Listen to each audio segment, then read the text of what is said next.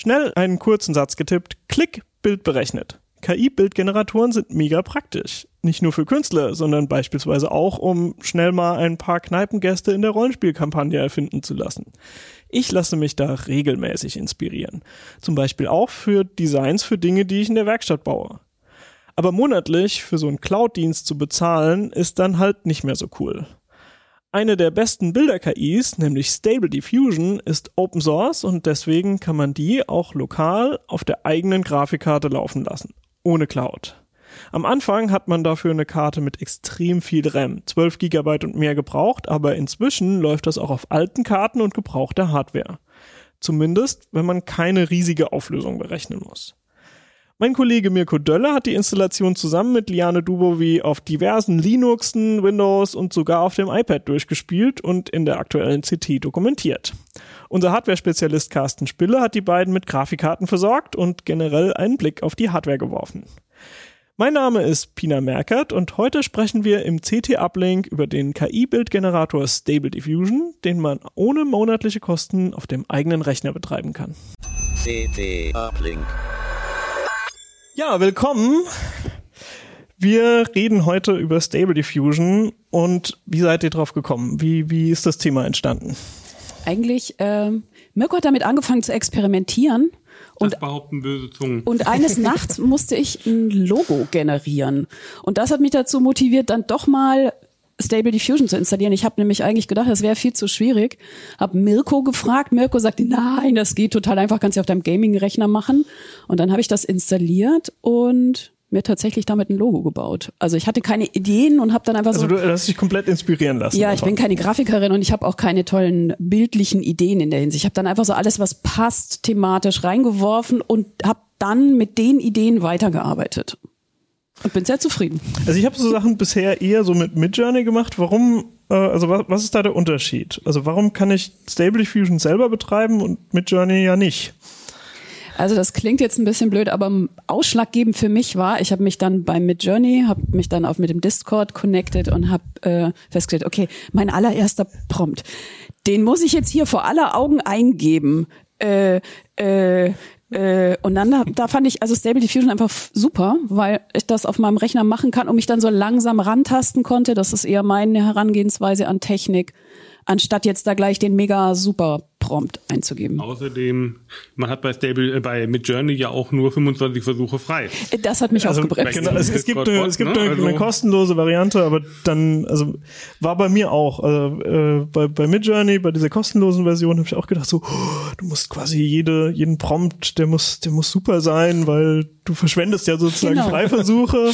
Und äh, bei, bei DALI 2 zum Beispiel war das auch so. Da hatte dann, ähm, als es noch relativ neu war, Achim Barth Bartok war dann der Erste, der einen Account hatte, hat mir Zugriff gegeben und ich hatte halt innerhalb von anderthalb Stunden oder so waren, waren alle frei, war das Freivolumen verbraucht und ich musste Tokens nachkaufen, weil ein Kollege auch noch ran wollte.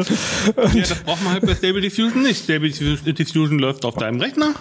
Genau. Und läuft da, solange du willst und solange du ihn mit Strom fütterst. Also die einzigen Kosten, die du hast, ist eben dein Strom. Und die Zeit. Also wir, wir gehen mal davon aus, ich habe einen Rechner mit einer Grafikkarte. Also zum Beispiel, weil ich halt das Darf auch gerne gehe. älter sein, ist überhaupt kein Problem. Genau, also was, was muss ich denn so tun, um Stable Diffusion lokal zu installieren? Eigentlich überhaupt nichts, weil äh, dein Grafikkartentreiber hast du selbstverständlich immer installiert, weil du willst ja auch mit dem Rechner mal irgendwann gamen und spielen. Also Klar. kurzum, man braucht irgendwas mit Nvidia oder äh, AMD-Hardware. Also AMD geht auch? AMD geht prinzipiell auch, allerdings nur unter Linux im Moment, mhm. weil da sind die Entwickler noch dabei, das Interface zur Anbindung der Grafikkarte zu entwickeln unter Windows. Unter Linux geht es schon, und wenn du deinen Grafikkartentreiber installiert hast, findet er das einfach und dann kannst du es draufwerfen. Das eigentlich Schwierige ist, mit den verschiedenen Treiberversionen klarzukommen, weil unter Linux hast du relativ ähm, uneinheitliche Treiberlandschaften, je nachdem, welche Distribution du hast. Hast du verschiedene Treiberversionen des NVIDIA-Treibers.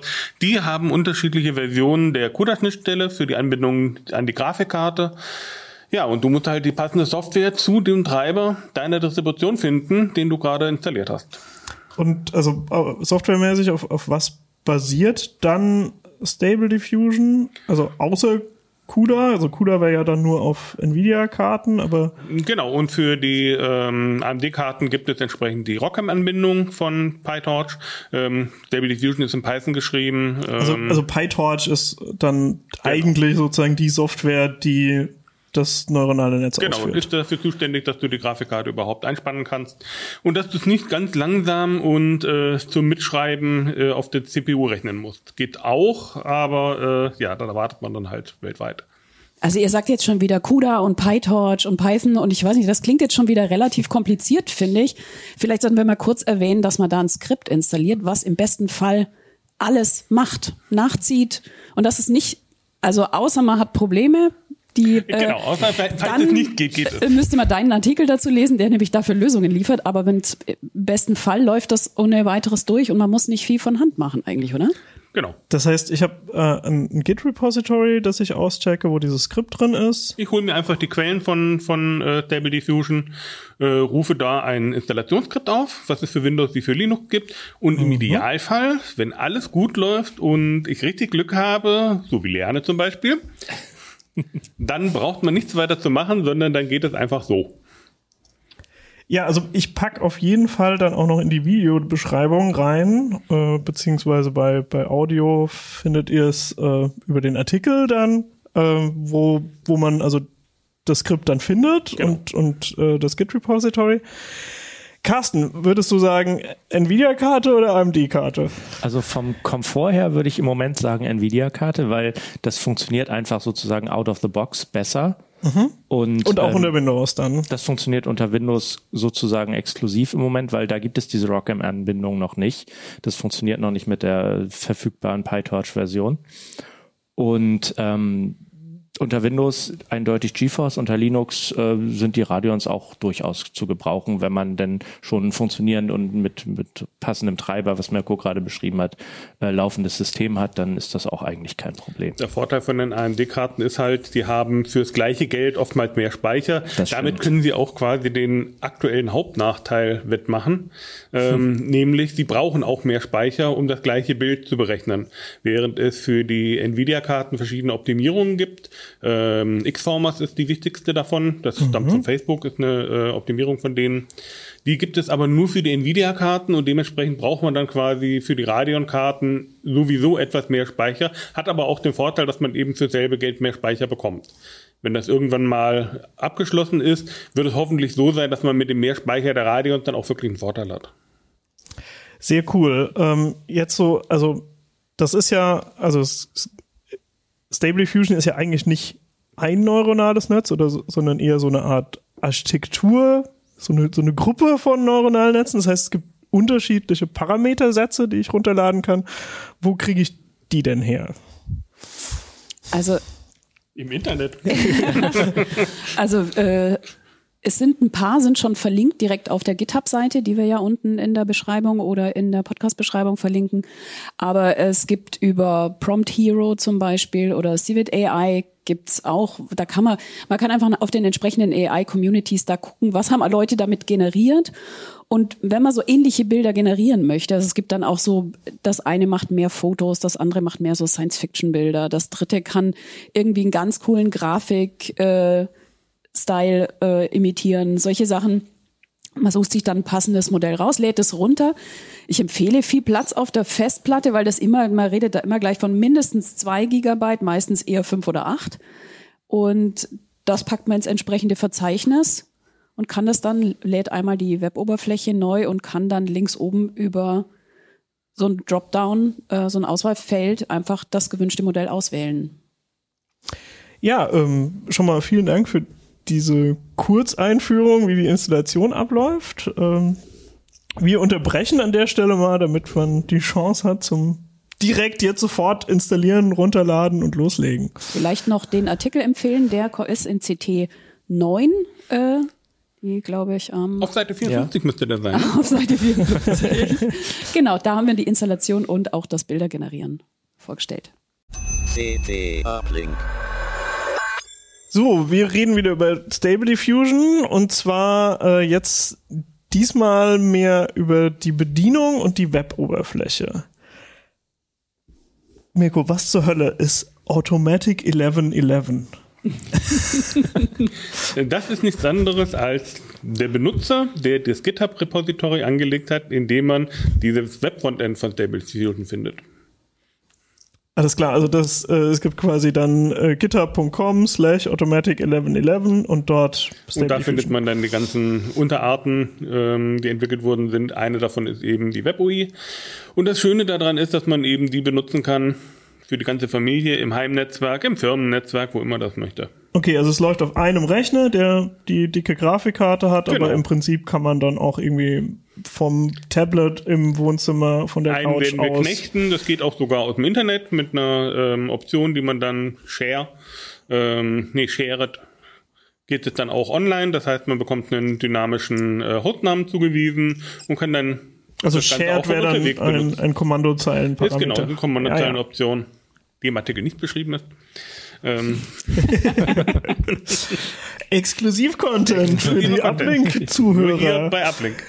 Ja, Liane, kannst du uns mal so einen kleinen Rundgang durch das Webinterface geben? Im Prinzip ist das alles recht übersichtlich. Das, was es ein bisschen komplizierter macht, sind die vielen Optionen. Aber man hat quasi ein großes Prompt-Eingabefeld, in dem man festlegt, was die KI generieren soll. Und ein Generate-Button, wenn man da draufklickt, geht's los. Und äh, was man ebenfalls noch ähm, auswählen muss vorher, oder es ist das Standardmodell ausgewählt, ist ähm, das Modell, das Sprachmodell, mit dem äh, Stable Diffusion arbeiten soll. Das ist ein Auswahlfeld links drüber. Ja, und dann geht's unten in die Optionen. Am einfachsten ist es für den Anfang mit einer Vorge also mit der Standardvorgabe 512 mal 512 Pixeln zu arbeiten. Das ist, sage ich mal, da kriegt man dann wirklich relativ genau das, was man eigentlich eingegeben hat. Also ich habe die Erfahrung gemacht, wenn man die Auflösung höher stellt, dann kriegt man schnell so Wimmelbilder. Ja. Also es sieht so ein bisschen aus wie Wo ist Walter? Also ich liegt halt daran, dass die KI intelligent ist. Wenn du ihr sagst, du pass mal auf, ich habe da ein Riesenbild mit 2048 mal 2048 Pixel, dann ist Stable Diffusion geile Sache. Da kann ich da ja 25 Personen, Pinguine, Katzen und was auch immer unterbringen, weil ich habe ja viel Platz. Das Hauptproblem das heißt, alles, was im Prompt steht, ist halt irgendwo im Bild, aber nicht unbedingt verschmolzen in einer Sache. Naja, dann. es ist halt einfach zu viel Platz. Also meine Idee war zum Beispiel, naja, ich habe so einen WordPress-Blog, da habe ich so ein, da ich mal so 400 mal 800, jedenfalls ein Querformatbild wollte ich generieren, dachte mir, da muss ein Pinguin drauf, weil es geht um Linux. Also habe ich irgendwas mit, ich brauche einen Pinguin und habe die Auflösung entsprechend eingestellt. Und in dem Moment, wo ich von 512 mal 512 weg bin, also von dem quadratischen Format auf dem Querformat, war einfach zu viel Platz. Und das war immer mehr als ein Pinguin. Mhm. Zwei, vier, acht, also was halt so reingepasst hat, je nach Auflösungsgröße. Und man braucht nicht meinen, man könnte sowas wie ein Pinguin, das interessiert ja, Stable Diffusion kann nicht zählen. Also äh, Stable Diffusion kann nicht zählen bei Fingern an Händen. Stable Diffusion kann nicht zählen bei Händen, Armen, Beinen, Köpfen. Ähm, also ihm zu sagen, bitte eine Person mit einem Kopf und zwei Händen mit jeweils fünf Fingern ist eigentlich ein Ding der Unmöglichkeit. Aber das, wo du das sagst, dass gerade Finger und sowas, also dafür gibt's den Negativ-Prompt, das heißt, man kann Dinge, die man nicht haben möchte, sofern sie sich bildlich benennen lassen, in den Negativ-Prompt eintragen, also in das Feld unter dem Prompt weil äh, negative Sachen im Prompt haben meistens genau den gegenteiligen Effekt. Wenn ich da schreibe, ich will nicht drei Flügel, dann kriege ich garantiert drei. Oder ich will nur nicht zwei Pinguine oder keinen Baum, dann ist garantiert ein Baum drin. Wir sagen hier die ganze Zeit äh, Prompts und Negative Prompts und so. Ähm, wir haben, habt ihr das mal ausprobiert? Versteht Stable Diffusion auch Deutsch oder muss man das in Englisch bedienen? Nur ganz wenig. Also man muss es in Englisch bedienen. Also wenn ich, so, ich habe es mit so, ich habe es mit normalen deutschen Prompts probiert, da kam nicht viel raus. Sowas wie Katze, das mhm. funktioniert. Auch Pinguin, weil das wahrscheinlich so ähnlich ist wie Penguin, funktioniert auch. Aber das sind wirklich nur so ganz ja. große Begriffe. Ähm, man muss es auf jeden Fall auf Englisch bedienen. Das heißt, englischer, großer englischer Wortschatz ist hilfreich. Man kann aber auch schlicht den Prompt auf Deutsch schreiben und in sowas wie DeepL Translate dann einfach übersetzen lassen. Das Problem ist halt, wenn man, wie die KI äh, trainiert wurde, wie die Modelle trainiert wurden und die wurden mit Bildern aus dem Internet trainiert.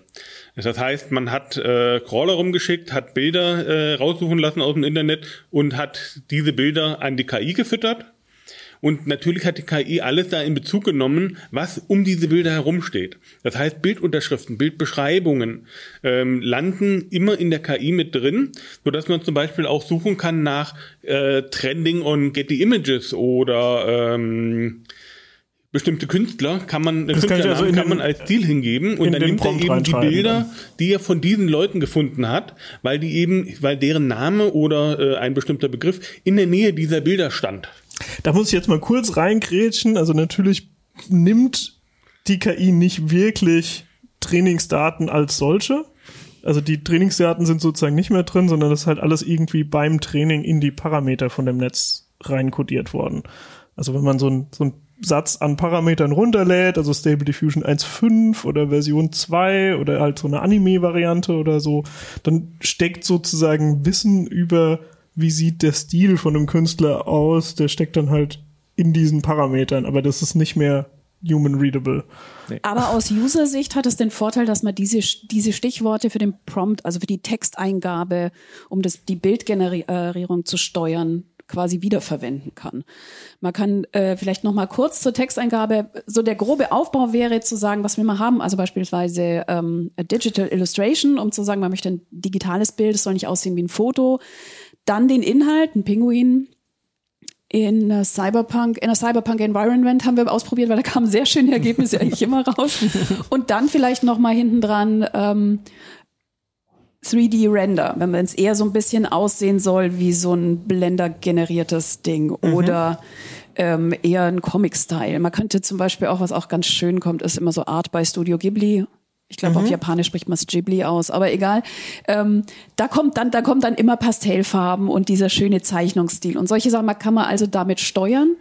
Und es empfiehlt sich, glaube ich, einfach mit was Einfachem anzufangen. Also erstmal so das Prinzip und dann so einzelne Punkte, wenn man so ein bisschen merkt, das geht in die Richtung, die ich haben will, dann einzelne Details im Prompt zu variieren. Es gibt doch auch, hattet ihr vorhin erwähnt, diese ähm, KI-Bild-Webseiten, sag ich mal.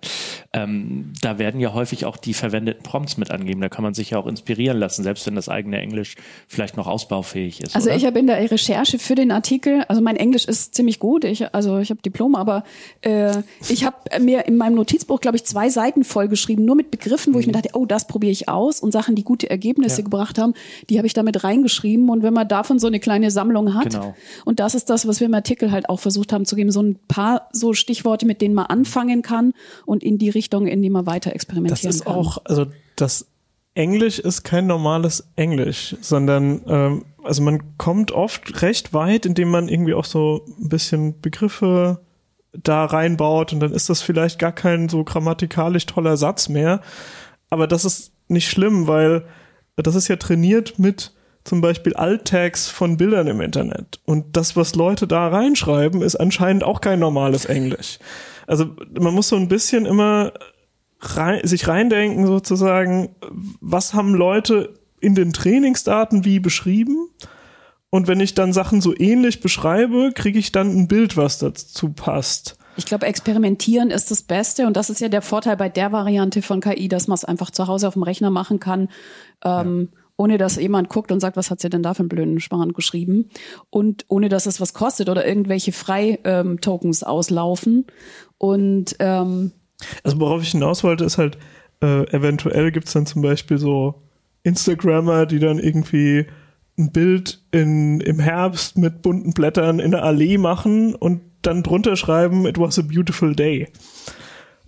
Ne, dann ist also keine Beschreibung da, das war eine Allee und es gab äh, buntes Laub oder so, sondern eventuell gibst du dann als Prompt ein, a beautiful day und kriegst dann eine Allee. Also das wird dann immer so konkretisiert halt. Tatsächlich funktioniert das auch so, äh, wenn man zum Beispiel sagt, man hätte gerne einen ähm, hübschen Pinguin oder einen niedlichen Pinguin, cute, äh, äh, cute äh, happy Pinguin, kommt man an ein gutes Ergebnis, obwohl eigentlich Stable Diffusion gar nicht weiß, was äh, fröhlich ist oder was eben äh, niedlich ist. Genau, dadurch, äh, Gefühle sind ja natürlich auch immer mit, äh, das kann man durchaus mit eingeben.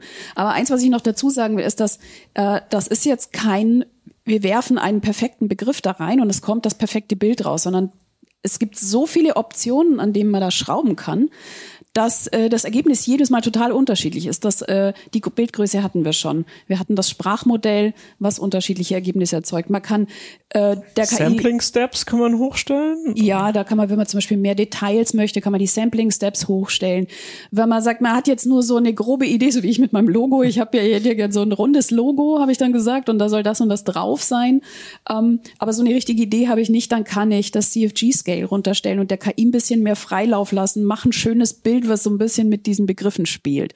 Oder ich kann sagen, ich beschreibe das ganz präzise und setzt diesen Wert hoch, dann musst du dich da ganz doll dran halten. Also, solche Sachen. CFG Scale ist dann aus irgendeinem Grund sozusagen Kreativität. Genau, das ist quasi die, die, äh, wie genau sich äh, Stable Diffusion an diesen Prompt halten muss oder wie viel Freiheit es sich dann nehmen kann. Und äh, man kann auch immer gleich, das haben wir empfohlen auch im Artikel, den Batch Count hochsetzen, dann macht die KI immer gleich mehrere Bilder, weil ja das nicht jedes Bild super ist und dann hat man gleich ähm, vier zum Angucken. Ja, also Was im, man im bei Video. den Prompts wissen muss, Stable Diffusion arbeitet ein bisschen anders als zum Beispiel Midjourney. Wenn man in Midjourney ein Bild beschreibt, dann benutzt man in der Regel Schlagworte dafür. Stable Diffusion legt viel Wert auf Semantik. Also wenn man dort ähm, etwas beschreibt wie, ich hätte gerne einen Hintergrund mit einem Büro oder mit einem Wohnzimmer, dann landet auch wirklich dieses Wohnzimmer im Hintergrund. Während man bei Midjourney eher beschreiben würde mit den Stichworten äh, Wohnzimmer, ähm, was im Vordergrund sein soll und so weiter. Es, es stimmt nicht mehr ganz, es war bei Midjourney 3 so, aber seit Version 4 ähm, haben sie irgendwie nachtrainiert mit äh, mehr, mehr ganzen Sätzen. Also die haben Okay. da extra nachgeholfen, weil sie das anscheinend nicht wollten, dass Leute dann immer nur so Begriffe aneinander reihen. ah ja. Äh, und das ist jetzt, es benutzt auch deskriptivere Sprache und das scheint mir auch generell bei allen Bildgeneratoren irgendwie so ein Trend zu sein, dass das irgendwie die Art ist, ähm, wie man das macht. Also dass es eher in Richtung von Systemen geht, wo ich halt wirklich in einem Satz beschreibe, was ich sehen will und das dann auch bekomme. Also ähm, sozusagen dieses, dieses umgekehrte. Denken, so ein, wie beschreiben Leute die Trainingsdaten, die ich jetzt sozusagen an die sich das Netz erinnern soll, ähm, das wird, glaube ich, mit der Zeit immer weniger, je ausgefeilter die Modelle werden. Aber das ist im Moment, glaube ich, ist es noch ganz gut im Kopf zu haben. Mal gucken, wie die Entwicklung weitergeht. Mir fallen noch zwei Sachen ein, die wir noch nicht erwähnt haben. Das eine, wir haben jetzt über Bilder in Größe von 512 mal 512 Pixel gesprochen. Man kann natürlich größere Bilder erzeugen, die auch nicht 1000 Pinguine enthalten, indem man diesen High-Res-Fix anklickt und indem man das Bild einfach hinterher oder auch schon währenddessen hochskaliert. Das ist eine Variante. Und das andere, was ich ganz wichtig finde, ist, dieses Webinterface ist unfassbar leicht erweiterbar. Also wenn man zum Beispiel ControlNet installieren möchte oder irgendeine andere Erweiterung, dann geht das mit per Mausklick. Mirko hat auch noch mit ein paar weiteren, also wir haben die Aufmacher für die Artikel selber generiert und haben da uns so gegenseitig immer die Prompts hin und her geworfen. So, ich habe mit den Robotern erst gespielt, die wir da zum Malen bringen wollten. Und äh, dann haben wir so mit der Lichtsituation noch, weil es dann noch zu dunkel war, dann haben wir noch gesagt, irgendwie ein, ein heller Raum mit Sonnenlicht und dann hatten wir so ein bisschen das Licht. Und äh, dann war der aber immer noch zu klein. Wir hatten aber ein Bild, was uns gefällt. Und dann hat Mirko sich noch mal hingesetzt und Outpainting. Ähm, Ja, also das wäre jetzt so, so ein bisschen ein neuer Bereich. Vielleicht kannst du das für die Videoleute mal zeigen. Also es gibt äh, in dem Interface solche Reiter. Ich hoffe, dass das im Audio auch ähm, verständlich ist. Also, genau, also wir haben äh, im Prinzip den Text äh, tut, ähm, also das, was wir bisher beschrieben haben, wäre dann Text to Image. Genau, und Und statt- dann gibt es auch Image to Image. Genau, wenn man schon den Bereich hat, dass man sagt, man möchte, das soll so in, auf die Art, so in etwa soll das aussehen, dann kann man als zusätzliche Eingabe das Bild hier mit reinladen. Oder man könnte sogar eine Skizze ähm, machen. Und das finde ich ziemlich, ziemlich cool. Ähm, man könnte mit einer Skizze anfangen, ein Bild generieren, das wieder, wenn man eins hat, was dann schön ist, das wieder als Vorgabe nehmen und dann noch einzelne Elemente über den Prompt ergänzen und kann daraus quasi ziemlich komplexe, ziemlich äh, konkrete Bilder schaffen. Genau, und das ist ja auch eine Funktion, die äh, viele andere Bildgeneratoren gerade nicht haben. Also ich glaube, Midjourney zum Beispiel hat Image Prompts, aber definitiv kein In-Painting. Ähm, bei äh, DALI 2 zum Beispiel hat In-Painting, aber keine Image Prompts. Und, und das so. Schöne also, ist halt wirklich, dass das über die, also man kann über dieses ähm, Image-to-Image auch sagen, wenn man jetzt ein Bild hat, wir hatten dann konkreten Pinguin, der hatte keine Füße, das hat Mirko nicht so gut gefallen und äh, das Gesicht sah blöd aus und dann haben wir den da reingeladen und haben einfach einmal mit schwarzer Farbe über den, über das Gesicht und über die nicht vorhandenen Füße gepinselt und die KI so lange rechnen lassen, bis ein Pinguin dabei rauskommt, der nett aussah und Füße hatte.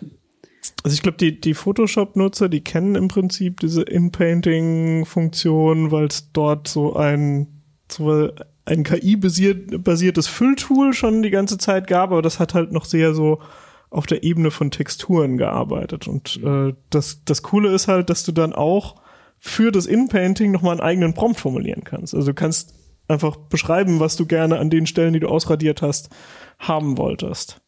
Genau. Und auf diese Weise ist auch der Aufmacher für den Grafikkartenartikel entstanden. Als erstes gab es die Grafikkarte im Wohnzimmer. Mhm. Die übrigens auch KI generiert ist. Ich weiß nicht, ob wir da eventuell das Geheimnis der äh, PR-Abteilung von Nvidia ein bisschen mit ähm, verraten haben. Ähm, aber diese Nvidia-Karte, die da zu sehen ist, ist eine futuristische äh, Karte.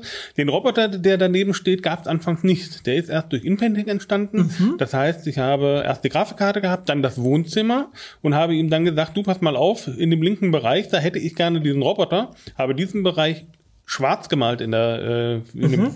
Also die Maske ist dann einfach schwarze. und Pixel. habe ihm dann äh, schwarz ist einfach nur die Mas äh, Maskierung, das könnte auch jede andere Farbe sein, äh, ist einfach das, was eben jetzt im Webfrontend als Inpainting benutzt wird und habe ihm gesagt, dort bitte den Roboter hin. Also genauer gesagt habe ich äh, ihm gesagt, mach mir einen Roboter in einem Wohnzimmer, habe ich von der Grafikkarte gar nichts mehr erwähnt und er hat dann diesen Roboter dort hingesetzt, weil er ja nur in diesem Bereich malen durfte. Genau, Da gab's wenn noch du die Grafikkarte nochmal erwähnt hättest, hättest du eventuell eine zweite Da Grafikkarte hätte ich bekommen. vielleicht nur noch einen Roboter mit noch einer Grafikkarte bekommen. Und anschließend brauchte ich noch einen Schrank daneben. Also habe ich ihm gesagt, du pass mal auf, da weiter links, auch mit Outpainting. Habe ihm gesagt, hier bitte erweitern in dem Bereich. Das Wohnzimmer hätte ich gerne noch ein bisschen größer. Und dann in dem Wohnzimmer, äh, in dem Bereich war nur eine leere Wand, da hätte ich gerne noch ein Regal. Also habe ich ihm gesagt, bitte ein Regal im Wohnzimmer. Und habe ihm durch Inpainting gesagt, in welchem Bereich er mir das bitte zeichnen soll. Das heißt, wenn ich kein Wi- Wimmelbild haben will, könnte ich auch zum Beispiel mit einem 512 mal 512 quadratischen Bild anfangen und dann mit Outpainting erweitern, um dann irgendwie Breit- oder Hochformate zu kriegen. Mit Outpainting verbreitern, vergrößern und mit dann Inpainting im Outpainting ihm sagen, was man noch gerne da hätte. Zum Also- Beispiel eine Pflanze. Zum Beispiel, ich, also ich würde, glaube ich, eher ein größeres Bild generieren und dann, ich habe zum Beispiel gesagt, ich hätte gern so eine so eine schöne Insel im Ding und habe da aber gleich Querformat genommen, hatte natürlich zwei Inseln und habe dann einfach die zweite Insel weg retuschiert. Ah ja, okay. Also das fand ich ein bisschen einfacher. Das Outpainting ist schon, bis die Kanten, also man kann das dann in beliebige, man kann auch nur eine Seite oder eben in alle Richtungen erweitern, bis die Kanten wirklich unsichtbar sind. Das hat ein bisschen gedauert. Okay, also es klingt so, als ob ich wirklich extrem viele verschiedene Möglichkeiten habe, aber auch öfters mal mehrere Wege zum Ziel führen. Genau. Also deswegen so vielleicht jetzt als letzte Frage für, für diesen Abschnitt, also was kann man Leuten mitgeben? Wie, wie können sie effektiv experimentieren, um sozusagen das System in möglichst kurzer Zeit kennenzulernen, um halt irgendwie so funktionierende Workflows zu finden für die Sachen, die sie halt machen? Also eigentlich den Artikel durchspielen. Ich habe versucht, so ein paar Begriffe in jede Richtung zu finden und die Basisfunktionen zumindest vorzustellen, weil da ist ja un unglaublich viel drin. Und mit den Begriffen und den, was man in anderen Prompts auf irgendwelchen Webseiten findet, kann man dann eigentlich relativ, da kommt man dann langsam rein. Das, die wichtigsten Schieberegler sind erklärt, wie man ein bisschen Also mehr in die oder ein Carstens Tipp quasi erstmal sich Prompts besorgen im Netz. So habe ich das gemacht. Also Mirko kam Ja. irgendwann auf mich zu und hat gesagt, hier, kennst du dieses eigentlich Stable Diffusion? Und ähm, habe ich gesagt, nee, kenne ich nicht. Dann hat er mir ein bisschen erklärt und dann habe ich das auch mal runtergeladen. Das ging tatsächlich, ja, zuerst hatte ich ein bisschen, bisschen Sorge, weil äh, oh, ein GitHub-Repository und da muss man Sachen über eine Batch installieren und so weiter. Aber das ging alles wirklich sehr problemlos. Und äh, dann habe ich auch gedacht, so ja, malst du mal irgendwie ähm, irgendwas Schickes, hab da irgendwas eingegeben. Ich weiß gar nicht mehr, was mein erster Prompt-Versuch war, aber da habe ich dann gedacht, oh Gott, wie sieht das denn aus? Und äh, dann habe ich tatsächlich mal auf solchen äh, Webseiten geschaut. Äh, Stable Diffusion hat, glaube ich, sogar eine, die Web-UI hat, glaube ich, sogar eine eigene Galerie, wenn ich mich nicht täusche. Und ähm, da konnte man tatsächlich äh, zig verschiedene Stile äh, Bilderarten und so weiter sich anschauen. Und zu sehr vielen stand dann halt auch das jeweilig verwendete Modell da. Also wenn man sagt, so, so mhm. möchte ich mein Bild gerne haben, dann muss ich halt dieses Modell runterladen. Das heißt, dann steht dann dabei Stable Diffusion 2.1 zum Beispiel und ja, dieser Prompt und dann genau kann ich das ausprobieren, dann kriege ich ja nicht genau das gleiche genau. Bild, sondern ich kriege ja dann eins, was irgendwie so ähnlich ähnlich. ist. Das, das hat mich am Anfang ziemlich ähm, rausgeworfen, muss ich sagen, bevor ich dann auch Lust hatte, weiter zu probieren, weil ähm, so von meinem englischen Sprachgefühl habe ich gesagt, Stable Fusion, okay, super. Probierst du erstmal mit einer kleinen Auflösung, wenn dir das Bild gefällt, rechnest du das einfach nochmal in Full HD oder sowas. Ja, da kommt ja leider ganz was anderes raus. Insofern ist mhm. es auflösungsstabil leider nicht gewesen, aber äh, absolut spannend, ja. Wobei man ja, also mit dem High-Res-Fix könnte man. Genau. Also wenn ich zum Beispiel Full HD haben will, würde ich dann zum Beispiel irgendwie jeweils Vierteln die, halb, ja, jeweils die halbe und dann mit dem High-Res-Fix auf, auf vier Und man könnte ein Bild, was, man könnte ein Bild, was richtig gut ist, auch direkt hochskalieren im Web-UI. Also genau. Ah, ja. Sehr Weil cool. der High-Res-Fix ähm, versucht quasi abschnittsweise das Bild zu verfeinern. Das kann aber dann sein, wenn man zum Beispiel äh, ein großes Gesicht hat, was man jetzt noch etwas höhere Auflösung haben möchte, dass dann plötzlich in den Ohren weitere Köpfe, äh, Köpfe entstehen, weil der Student sagt, oh wunderbar, in diesem Bereich habe ich ja Platz und im Prompt steht, ich hätte gern ein Gesicht. Ja super, dann mache ich doch jetzt in diesem Bereich, wo Haut ist, weil ein Ohr zu sehen war, ähm, noch ein Gesicht. Und dann hat man ein Gesicht mhm. mit, mit nicht mit Ohren, sondern mit Gesicht dann äh, äh mhm, Okay, Ohren. das ist ja. creepy. Insofern ist das mit dem High-Res-Fix ähm, manchmal nicht ganz so einfach. Okay. Ich habe auch gesehen, es gibt auch äh, so Parametersätze für Upscaling.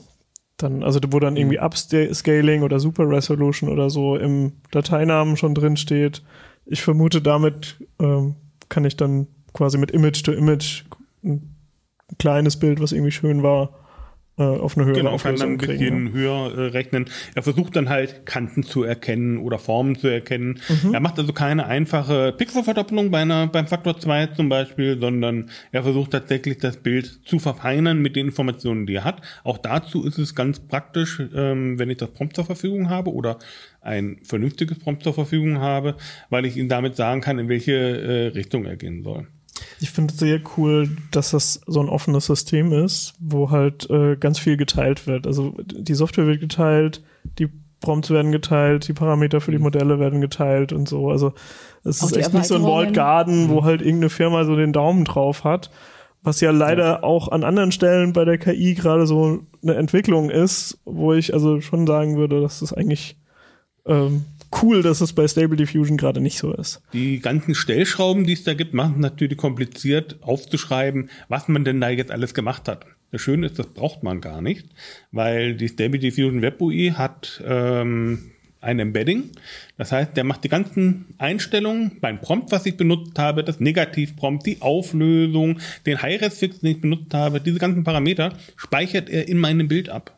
Mhm. Sodass ich also, wenn ich später irgendwo mal äh, wissen will, ich habe hier ein Bild, wie habe ich das nochmal hergestellt? Überhaupt kein Problem. Ich lade es einfach in der WebUI von Stable Diffusion und er spuckt mir aus, wie es generiert wurde. Dafür gibt es einen extra Reiter PNG-Info. Ja. Da kann ich das reinwerfen und dann kriege ich ah, alle Infos nochmal Okay, also das ist sozusagen die Metadaten vom PNG-Format, die werden da benutzt, um Inklusive dann die, Seed und allem. Ist auch ganz praktisch, wenn man mal sagt, ich habe meine Prompts so ein bisschen verfeinert, das geht jetzt aber in eine Richtung, die ich gar nicht wollte, dann lädt man einfach das letzte Bild, was einem noch gefallen hat, quasi als neuen Startpunkt und fängt dann von da aus wieder an und versucht das ein bisschen anders dann mit den Prompts zu Dementsprechend gestalten. haben wir auch die Prompts von den Bildern, die wir jetzt im Heft benutzt haben, auch zum Test, nicht, mhm. ver äh, nicht veröffentlicht, sondern wir haben einfach die Bilder veröffentlicht und dort ist der Prompt enthalten, mit dem wir die Bilder erstellt haben. Mhm. Genau. Die würde man dann einfach über den Reiter PNG-Info hochladen, dann klickt man auf die Schaltfläche ähm, äh, ähm, Text to Image und dann werden die Prompts sozusagen direkt übergeben und man kann von da aus entweder sich das Bild selbst generieren lassen oder mit den Prompts als Basis weiterarbeiten für ein eigenes Bild. Sehr cool, das macht Lust zum Ausprobieren. Ich hoffe auch, dass es bei euch Lust zum Ausprobieren macht. Ähm, und wir werden dann später nochmal auf Hardware eingehen. CD Uplink.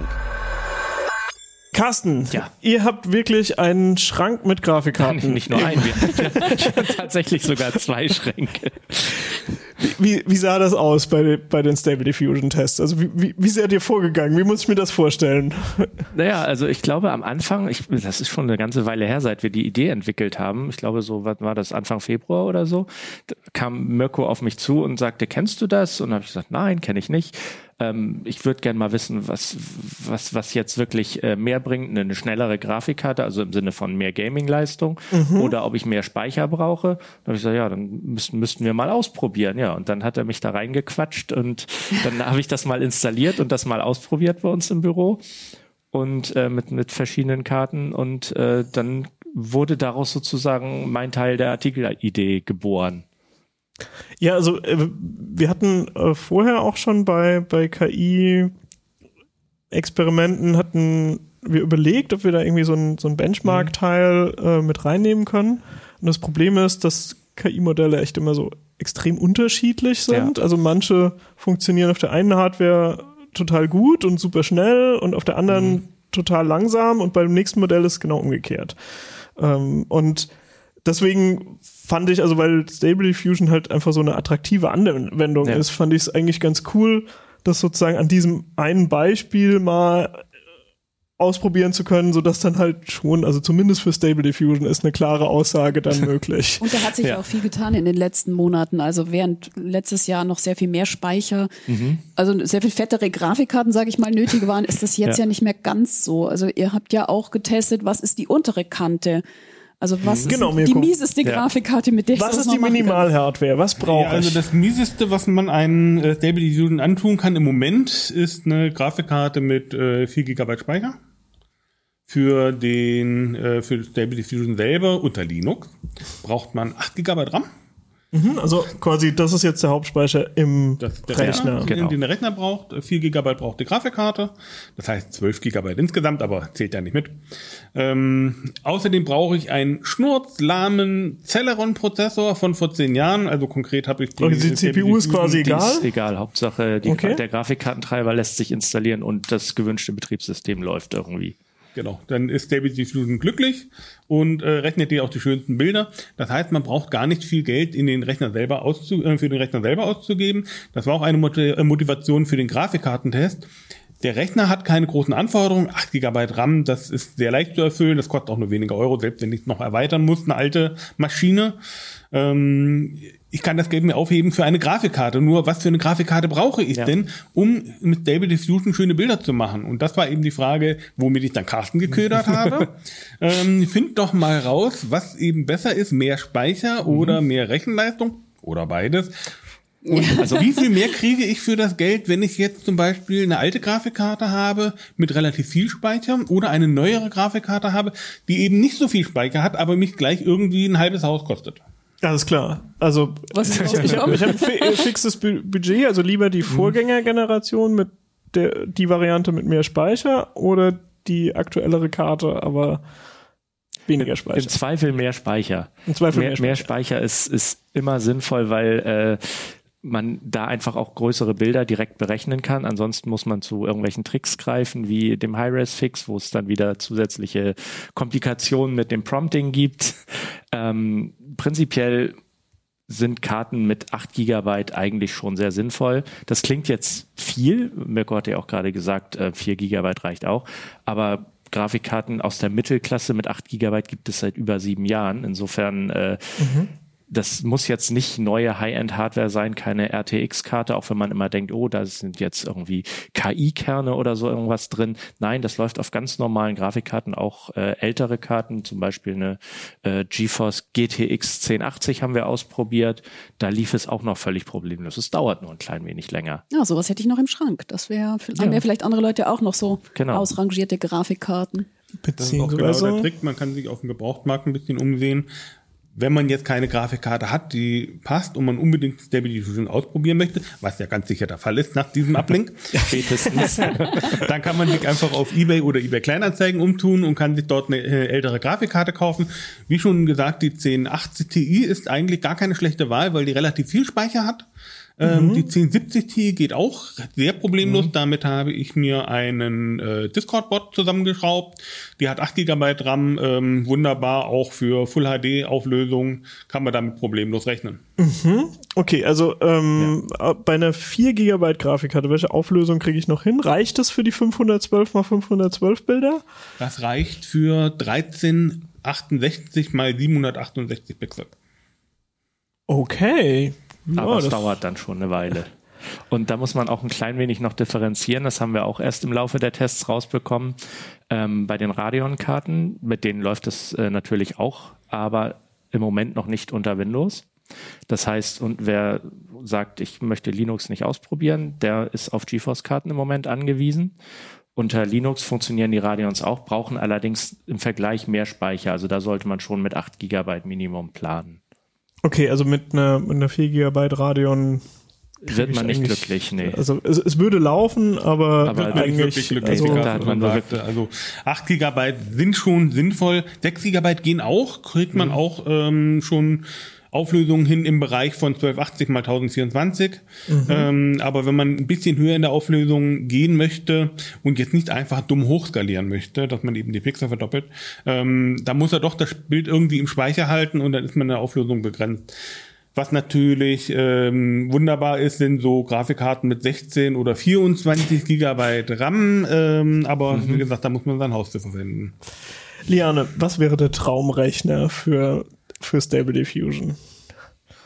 Ich weiß nicht, ich fahre mit meiner Gaming-Kiste eigentlich ziemlich gut. Also ich brauche keine, ich brauche keine 3, 4K-Auflösung, weil ich habe keinen 4K-Monitor, weil mir das auch zu groß ist einfach. Und ähm, wenn man jetzt keine Riesenabzüge für, für die Wand machen will, und das ist, glaube ich, der seltenste Anwendungsfall. Ich meine, man ja. macht ja eher auch so, keine Ahnung, Blockbilder, eine PowerPoint Präsentation aufmöppeln. Ich habe Twitch-Emotes gemacht, die müssen eh nur so winzig sein. Mhm. Oder ähm, ja, Profilbilder für die diversen Online-Dienste. Solche Geschichten, die kann man problemlos damit machen.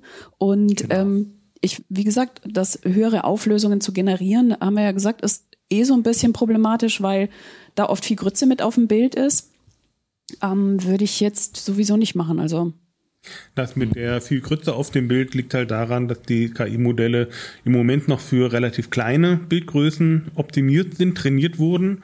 Ähm, die, die Standard, das Standardmodell, mit dem wir auch getestet haben, ähm, von, von Hugging Face, Version 1.5, das ist zum Beispiel nur für Bilder von, mit 512 x 512 Pixel trainiert worden. Wenn man da in der Auflösung hochgeht, hat man eben ganz schnell den Fall, dass es mehrere Dinge werden oder dass er das Bild vollstellt oder am Ende tatsächlich nur noch Rauschen rauskommt. Also da würde ich tatsächlich eher auf äh, die Image-to-Image-Funktion setzen und das Bild entweder mit Outpainting erweitern oder tatsächlich ein Bild auch mit einer in Kombination mit einer Bildbearbeitung dann einfach zusammenzusetzen, zu sagen, ich habe jetzt erstmal hier ein paar Einzelteile generiert und jetzt will ich noch den Teil machen, den packe ich dann zusammen, dann werfe ich das nochmal rein und lasse daraus ein Gesamtbild generieren. Also ich würde, glaube ich, eher so arbeiten. Ich glaube, wenn man jetzt so ein bisschen in die Zukunft guckt, die KI-Modelle werden in Zukunft für höhere Auflösungen trainiert werden. Genau, ich meine, ja. ich habe schon welche mit 768 mal 768 genau. gesehen. Stable Diffusion 2.0, glaube ich, nutzt genau. schon eine größere Auflösung, ne? Als und Basis. Insofern sollte man ein bisschen RAM einkalkulieren, den man dann vielleicht noch vorhält.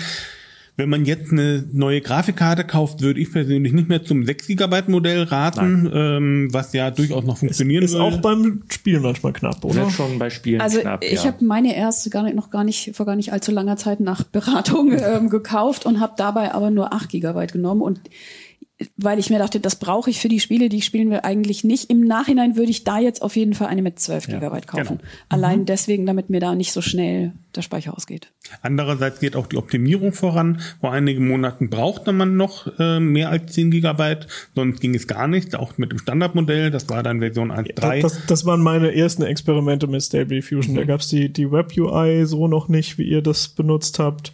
Und das war super frustrierend. Ich habe eine aufwendige Installation äh, ja. durchgespielt, alles per Hand mhm. installiert und so weiter. Und im Endeffekt ähm, war dann, ähm, ja, also nach, glaube ich, anderthalb Stunden Installationsarbeit mhm. auf der Konsole weitgehend kam dann, ja, nee, ähm, du hast nicht genug RAM. Ja, also einfach so, ist- so eine Fehlermeldung mit ist sehr Out-of-Memory-Error, frustrierend, ja. so, ein Stack-Trace Ja. und das war dann halt so ein, ja, okay, Das also ist- die ganze Arbeit war umsonst. Hat sich zum Glück schon deutlich gewandelt und es ist ja auch noch im Wandel. Also ähm, zum Beispiel äh, die modernsten Radeon-Karten, die RX 7000er, die werden noch gar nicht unterstützt. Äh, das kommt jetzt vermutlich mit äh, der AMD ähm, Bibliothek Rockham 5.5. Und ähm, die haben ab Werk mindestens 20 Gigabyte Speicher bisher, die 7000er. Nice. Ähm, also wenn die unterstützt werden, dann könnte das schon eine sehr nette Geschichte für Stable Diffusion werden, glaube ich. Ansonsten, wenn man im Bereich Nvidia bleiben möchte und jetzt nicht zu viel Geld in die Hand nehmen Ja. möchte, ähm, würde ich aktuell zu der GeForce RTX 3060 mit 12 GB RAM äh, raten. die, ist liegt so hier im in Bereich- unserem, also in dem Testrechner. die ist habe ich auch drin. noch mal Genau, die haben wir mitgebracht. auch mitgebracht. Die ist also auch gar nicht so groß, braucht nur einen Stromstecker. Also eigentlich eine sehr genügsame Karte auch. Und für Spiele ist sie auch ganz gut brauchbar durch die 12 Liegt Gigabyte. ungefähr bei 350 bis 380 Euro neu. Aber da Ähm, muss man, da muss ich ganz kurz mal reingrätschen in meiner Eigenschaft als äh, Hardware-Sachverständiger. Ähm, da gibt es auch eine Vari Variante mit 8 Gigabyte von, die heißt auch GeForce RTX 3060, ähm, selbst ohne TI. Äh, da muss man aufpassen, dass man wirklich die 12 Gigabyte Version erwischt. Ja, ich habe leider die TI-Version von der mit Genau. der kleineren Variante erwischt. Genau, da sollte man dann die 12 Gigabyte Variante Ja. nehmen, wie gesagt, in dem Bereich 350 Euro. Die etwas teurere äh, RTX 3060 Ti mit 8 Gigabyte, Mhm. die liegt dann so im Bereich 400, 420, 450 Euro. Wobei Hat mit eben das 8 würde ich ja wahrscheinlich nicht RAM, wollen, ne? Ist aber ist halt, knapp, die ist in Spielen und wenn man jetzt nicht nur Stable Diffusion und solche Geschichten machen will, ist sie auch einen Ticken schneller, aber sie hat halt weniger Speicher. Das muss man ganz eindeutig so sagen.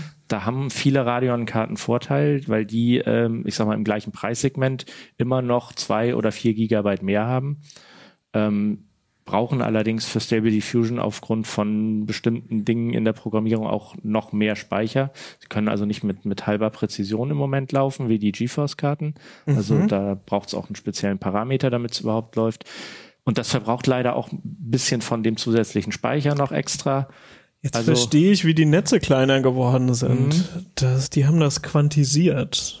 Wer jetzt wissen will, was das ist, ich habe da mal einen Artikel zu gemacht. Du hast das bestimmt auch vorher schon verstanden. Du hast nur auf den Aufhänger jetzt gewartet. Nee, ich war tatsächlich erst ein bisschen überrascht, als Mirko um die Ecke kam mit, nee, ich weiß nicht, was du hast. Auf deiner 8 GB Grafikkarte hätte das eigentlich laufen sollen. Ja. Und dann war halt bei mir, das war noch nicht so lang her, mit so. diesem äh, fehlgeschlagenen Installationsversuch. Das geht okay. jetzt auch ziemlich schnell mit der Entwicklung, Ja. glaube ich. Also, ja, wenn man mal, also beim, beim Quantisieren kannst du halt, äh, du musst so ein bisschen Infrastruktur schaffen, aber danach kannst du halt die, die ähm, Datentypen halt einfach ausprobieren. Also einfach mal kleinere nehmen und gucken, ist das schlimm Ja. oder funktioniert das Netz immer noch? Und das werden sie wohl gemacht haben und dann halt Ja. quasi an allen Stellen, wo es irgendwie ging, halt ganz ku kurze Zahlen genommen haben. Aber wie gesagt, ähm, bisher braucht man auf, auf äh, Anwenderseite eigentlich keine spezielle Hardware. Das muss halt eine Grafikkarte sein, wo es noch aktuelle Treiber für gibt. Wir haben, wie gesagt, welche aus 2016 ausprobiert. Die braucht keine Tensorkerne oder sonst was Matrixkerne. Bringen die was? Also steigern die die Leistung? lässt sich äh, nur indirekt messen. Die Karten sind schon deutlich schneller. Also ich würde sagen, ja, sie bringen was. Aber wir haben uns jetzt nicht im, im äh, Inside Profiler angeguckt, welche Hardware-Teile wie stark ausgelastet werden. Können wir vielleicht nochmal in einem Folgeartikel nachschieben. Also ich habe bei meinen Experimenten gemerkt, dass Mhm. es nicht verkehrt ist, manchmal äh, Nvidia SMI aufzumachen, also Mhm. dieses Kommandozeilen-Tool, wo man zum Beispiel auch die Speicherauslastung Mhm. angezeigt kriegt, weil man dann manchmal äh, sieht, äh, zum Beispiel, ob das sinnvoll sein kann, die Auflösung Ja. zu verdoppeln. Weil wenn man merkt, so ich habe irgendwie schon drei Viertel von meinem RAM verbraucht, dann brauche ich nicht versuchen, das Nee. zu verdoppeln. Dann wird es halt Also es brennt ja auch nichts an, Äh, Stable Diffusion aber übrigens auch netterweise selber an, wer sich da jetzt nicht so äh, in, in irgendwelche Programmzeilen-Tools reinfummeln will. Also, unterhalb spätestens, wenn es nicht mehr geht. Ja, und unterhalb des gerenderten Bildes steht auch, wie viel Speicher PyTorch sich reserviert hat und wie viel Speicher. Genau, man sieht genau, wie viel ist. übrig ist. Also man kann sich da auch rantasten Mhm, und genau. die Auflösung so peu à peu hochschrauben und gucken, ab wann ist es vorbei und dann noch mal einen kleinen Schritt runter. Dann hat man so das Maximum, Mhm. was die Karte vielleicht schafft, ähm, dann auch rausgefunden. Genau. So, und äh, wir haben jetzt hier auf dem Tisch jetzt noch diesen Riesenklotz liegen. Ja, wir wollten, wir wollten mal ein bisschen angeben und nicht nur von unseren Schränken erzählen. ich, ich sehe da, äh, also es ist äh, ein äh, kreuzförmiger, schwarz-grauer ja, Aluminiumrahmen, sieht alles sehr schick aus. Sieht sehr ist doch mindestens 5, 6 Zentimeter Es fett, steht oder? RTX 4080 drauf. Genau. Drei Stromanschlüsse, ah. um den Power reinzukriegen. Die in so eine Kabelpeitsche oben rausstehen, ja. was ähm, also das ist designmäßig zweifelhaft. Also ich glaube, die passt ja, also in meinen Rechner das gar nicht ist, rein. Das ist ein ATX 3.0 Stromanschluss. Das würde auch ohne diese Kabelpeitsche gehen, aber diese Netzteile sind halt noch sehr unverbreitet. Mhm. Deswegen wird die Kabelpeitsche halt mitgeliefert. Kann man abnehmen und wenn man das passende Netzteil hat, reicht auch ein Kabel. Also ihr habt auch mit der getestet dann? Wir haben auch mit der getestet, ja, und auch noch mit mit noch einer Nummer größer, also der RTX 4090 ähm, die sind schon verdammt schnell, muss man sagen. Aber in dem Falle kosten sie halt auch deutlich über 1000 Euro. Und das ist natürlich nur was für die wenigsten oder für jemanden, der es vielleicht produktiv einsetzt und sagt, gesparte Zeit ist gespartes Geld. Äh, für den lohnt sich das vielleicht irgendwann, aber ansonsten ist das für die meisten Leute echt Overkill. Wenn man sowieso einen Gaming-Rechner mit so einer Ausstattung hat, klar kann man es dafür dann auch nutzen, aber nur jetzt, äh, um die Bilder vielleicht in 50 Prozent weniger Zeit zu berechnen, was ja zwar verlockend klingt, aber das lohnt sich für die meisten, wenn man mal ja, wenn ich den dreifachen nicht. Preis ausgeben muss. Aber hey. es gibt jetzt wenigstens noch eine zweite Motivation, fettes Geld in einen Gaming-Rechner zu stecken, weil man damit auch noch andere Dinge tun das kann, stimmt. von denen vielleicht auch noch andere im Haushalt Das ist natürlich äh, eine sehr gute Rechtfertigung. Unmittelbar. Also die Kinder brauchen selbstverständlich für ihre äh, Präsentation, die brauchen für die, die Schule brauchen Schule, die ja, unbedingt. Genau, brauchen die unbedingt wunderschöne Katzenbilder genau. zu ihren Präsentationen und die spuckt natürlich David Diffusion auf Kommando aus. Ich glaube, wenn die, wenn die Kinder erfahren, welche Spiele sie damit in, in welchen Auflösungen und Framerates mhm. spielen können, dann sind die auch ruckzuck dafür, dass das ja. eine total vernünftige Investition ja. ist. Ähm, Intel-Hardware habt ihr auch getestet? Äh, nee, das funktioniert auch in dem Fall nicht. Da bräuchte man eine andere Version von Stable Diffusion. Da gibt es, glaube ich, eine, die basiert auf OpenVino, aber da sind die Berechnungen so unterschiedlich. Ähm, das geht theoretisch.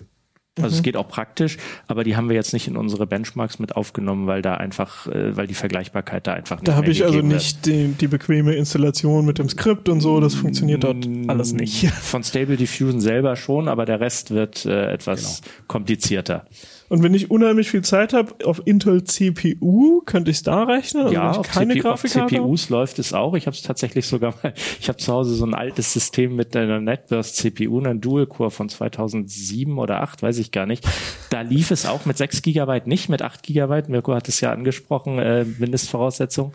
Mit 6 hat er tatsächlich abgebrochen, mit 8 Gigabyte lief's. Ich habe es dann mal zu Ende laufen lassen. Das kleinste von unseren vier Testbildern, das hat äh, so übers Wochenende 32 Stunden gebraucht. Boah. Also das möchte man dann wirklich nicht. okay, zum, also zum Vergleich, eine Grafikkarte braucht also eine, zum Beispiel eine 4070 Ti braucht für das gleiche Bild eine Minute. Man könnte ja sagen, okay, ich investiere die Zeit und lasse dieses Bild jetzt einfach mal 32 Stunden rechnen, dafür habe ich ein tolles Bild. Das Problem ist nur, das ich weiß ja immer vorher nicht, was hinterher rauskommt. Genau. Ich weiß also nicht, ob ich nach den 32 Stunden ein schönes Bild habe oder ob ich nicht ja. Einen dreiköpfigen Pinguin da stehen habe. Da bin ja. ich am Anfang übrigens auch drauf reingefallen. Ich habe immer gedacht, was, was erzählt Mirko denn da? Ja, wenn ich wieso, wieso braucht er jetzt eine Grafikkarte? Warum muss das in zwei Minuten fertig sein? Ich habe immer gedacht, ja, dann rechne ich das in kleiner Auflösung einfach so vor mich hin. Wenn mir das Bild gefällt, sage ich einfach so 4K oder Full HD oder was und dann weiß ich ja, dass ein tolles Bild rauskommt. Aber das ist ja leider ja, nicht stabil. Das ist jedes Mal ein, ein, ein neuer kann Anfang. Nicht, kann ich gar nicht oft genug drüber Aber weinen. Es, ist, es fühlt sich an wie Analogfotografie. Ich mache ein Bild und dann bringe ich den Film zum Entwickeln übers Wochenende. Ja. Man kann diese Entwicklung ja tatsächlich im Webcontent auch sehen, wenn man die Schritte möglichst klein stellt. Ja. Ähm, ist dann eine Einstellungssache, man kann sich jeden einzelnen Rechenschritt von Stable Diffusion als Bild auch anzeigen lassen. Da sieht man dann, wie dann aus einem Nebel so langsam Formen entstehen mhm. und die immer präziser werden mit jedem Rechenschritt, äh, den Stable Diffusion macht. Auf der CPU dauert so ein Rechenschritt dann halt ja. mal eben eine Stunde oder zwei.